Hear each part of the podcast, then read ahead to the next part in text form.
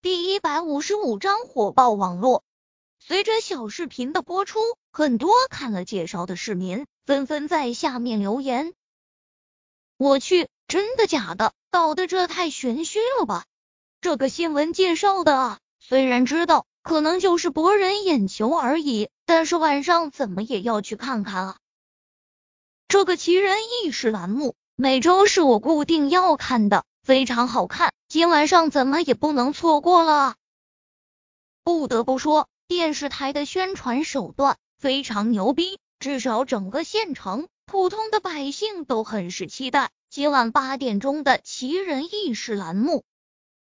晚上八点钟，奇人异事栏目开播。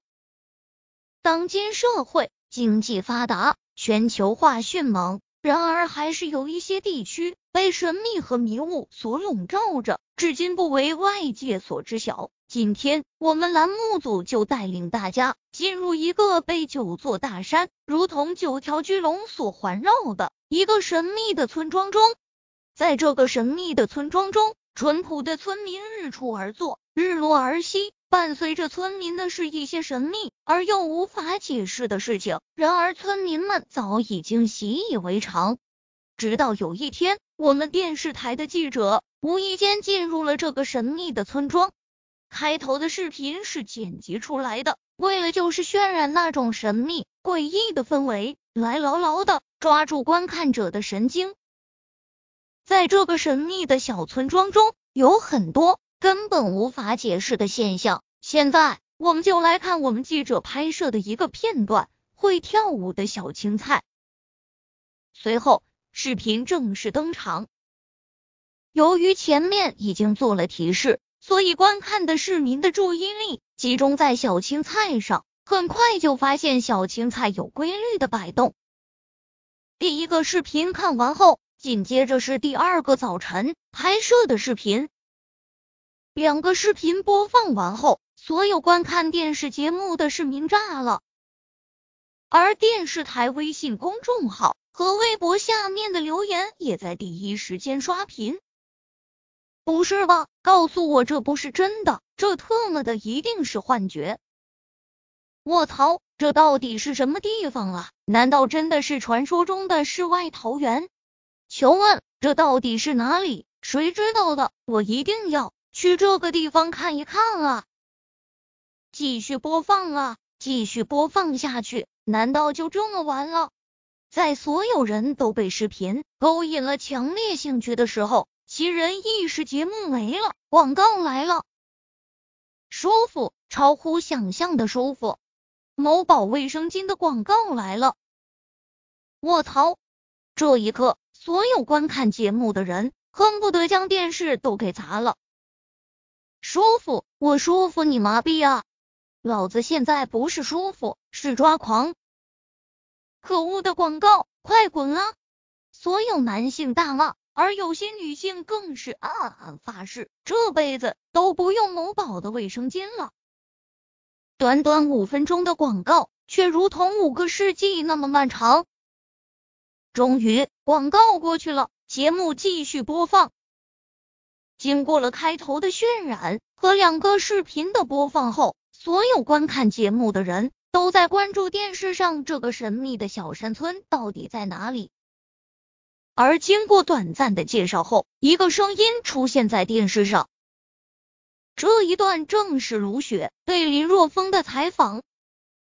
林若风刚出现在镜头前，顿时有不少人就认出了他，毕竟。前段时间，小林村天价龙虾事件可是在网络上传的沸沸扬扬，而林若风也成了网络上的一个风云人物。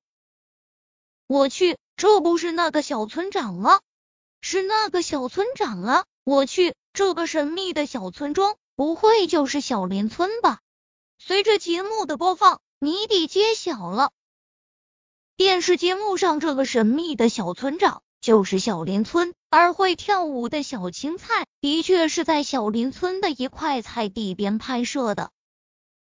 特别是随着节目的播出，市民发现这种小青菜经过了食品安全监测局的监测，有确切的证书证明这种小青菜竟然没有任何的农药残留，而且微量元素和维生素的含量远远的超越普通的小青菜，甚至在口感上也比之普通的小青菜更胜一筹时，观看电视的市民顿时炸了。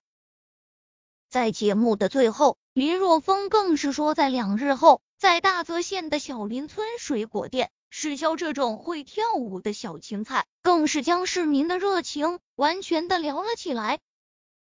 在小林村水果店试销小青菜，林若风是经过深思熟虑的。目前来说，在名声打出去之前，他还没有找到小青菜稳定的销售渠道，而且目前只种植了一亩地的小青菜。他要看一下小青菜的销售情况，来决定小青菜的种植亩数。虽然晚上九点钟奇人异事节目就已经结束了，但是视频的播出所掀起的效应反而越来越厉害。本来奇人异事只是大泽县地方电视台收看的，都是大泽县的市民。当有人将视频发布到互联网上后，一夜之间。整个网络都炸了，特别是事情还发生在小林村，这更是成为了网络上一个炒作的噱头。于是网络上风评不断。在如今网络发达的年代，任何事情都能以燎原之势席卷全国。啊，小林村，这是一个充满了无尽话题的地方。当今时代。我不服皮皮虾，不服大黄鳝，不服强，我只服小青菜。你是我的小鸭小青菜，怎么爱你都不嫌多。当天晚上就有一波新的表情包问世了，那就是翩翩舞动的小青菜。不得不说，制造表情包的人非常有才，做出来的表情包太特么的魔性了。这一切，林若风暂时不知道，因为小林村网络信号实在是太坑爹了，连两克信号都是有时无。和秦诗韵、夏子音扯淡一会之后，林若风回到自己的房间中，准备睡觉，习惯性的拿过放在床头的手机。我去啊！林若风吓了一大跳，只见手机上。竟然有数个未接电话，有周芷兰的，有汪敏的，还有江清雪的。我去，今天是什么日子啊？怎么都给自己打电话啊？难不成今天集体空虚、寂寞、冷了？林若风疑惑的摇了摇头，满是不解，于是回拨。他首先拨打的是汪敏的电话。她怕自己打迟了，万一影响到汪敏和她老公的性生活，那就不妙了。几秒钟后，电话接通。那个敏姐，不好意思啊，刚才不在屋中，不知道明姐找我有什么事情，